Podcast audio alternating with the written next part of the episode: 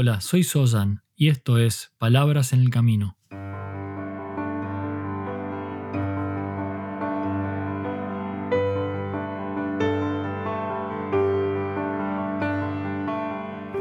Un podcast para el camino al trabajo o de regreso a tu hogar, mientras caminas por la ciudad o en camino hacia lo de un amigo.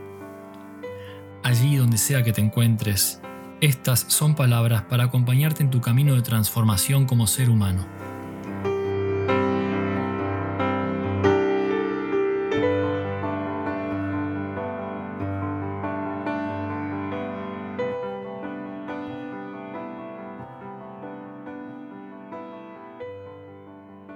Gracias por estar aquí, en este nuevo episodio de Palabras en el Camino.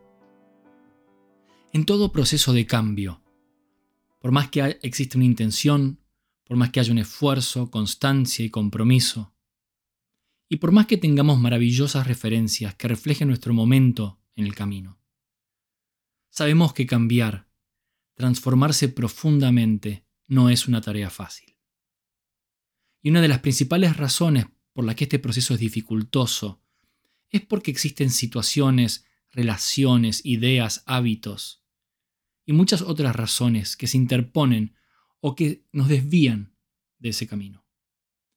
Estas barreras al cambio son internas y externas.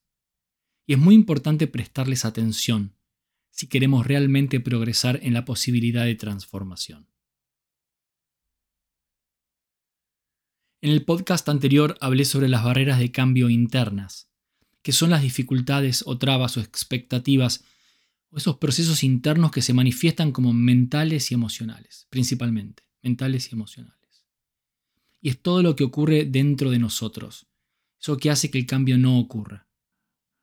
O que ocurra, si ocurre, con lentitud, o a veces que se desvíe hacia otra cosa. Y en este episodio voy a reflexionar sobre las barreras de cambio externas. Son esas barreras que ocurren o que se presentan en este caso fuera de nosotros, en nuestro ambiente más inmediato. Pero no solamente en lo cerca, sino también en el entorno familiar, social, laboral. Porque incluso pueden existir, y de hecho existen, barreras al cambio externas que son consecuencia de la realidad en que vivimos, en este mundo actual. Barreras al cambio externas que literalmente afectan a todo el mundo. A diferencia de las barreras internas que son trabas o impedimentos que en general nos ponemos nosotros mismos, que creamos nosotros mismos. Las barreras externas parecieran ser impuestas por otros o por el entorno. Quizá pensemos que son cuestiones que dificultan el cambio y que están fuera de nuestro control. Y en muchas ocasiones esto es cierto.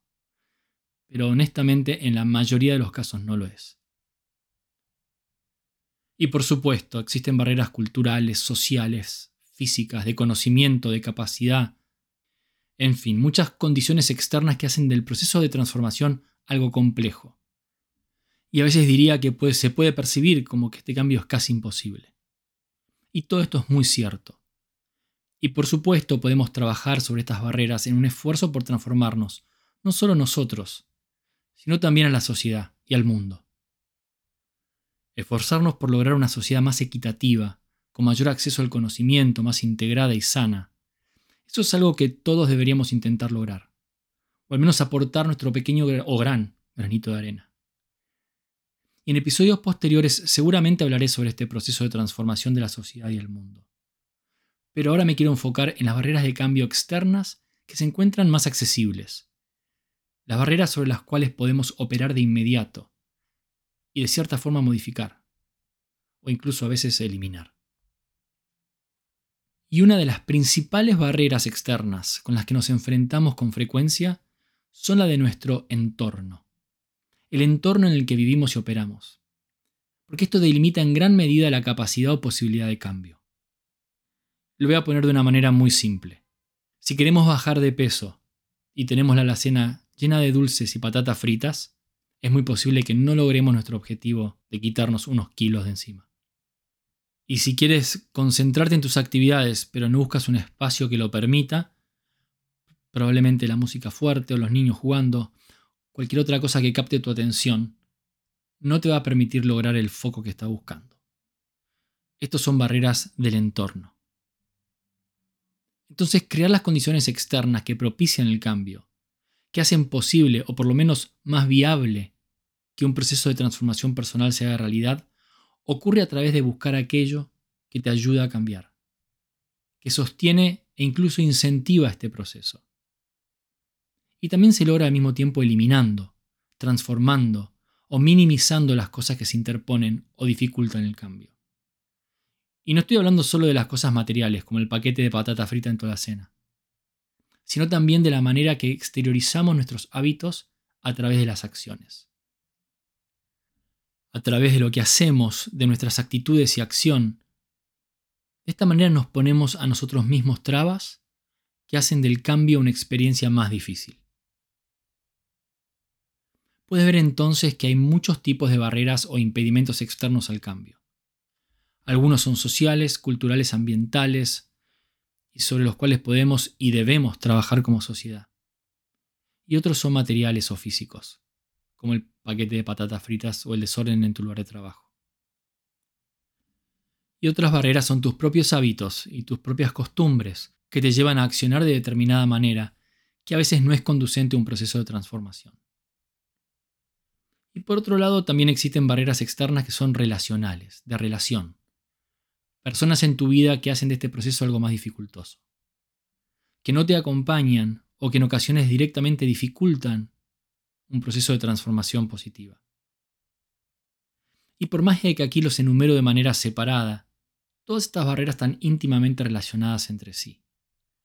Todos estos factores se nutren unos de otros lo relacional, de lo ambiental, de lo físico, de lo actitudinal.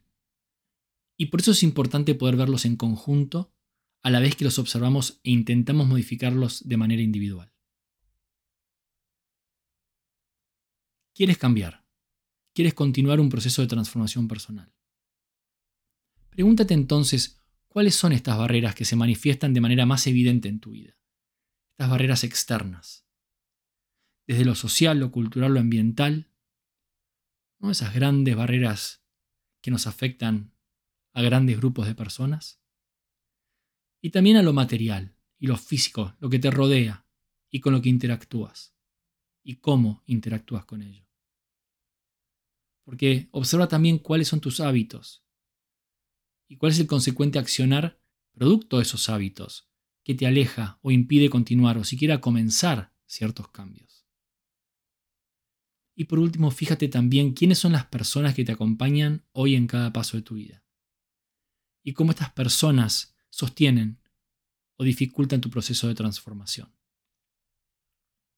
Y como digo, todos estos factores externos deben ser observados en conjunto, de una manera holística. Y a la vez, cada categoría o grupo de impedimentos o barreras deben ser atendidas de manera individual, ya que la estrategia para modificar cada uno de ellos es diferente en cada caso. Entonces iremos observando y reflexionando en los próximos episodios cómo podemos trabajar y operar sobre nuestra capacidad real de cambiar aquello que no nos permite cambiar. Gracias una vez más por estar aquí y por ser parte de este camino. Hasta el próximo paso.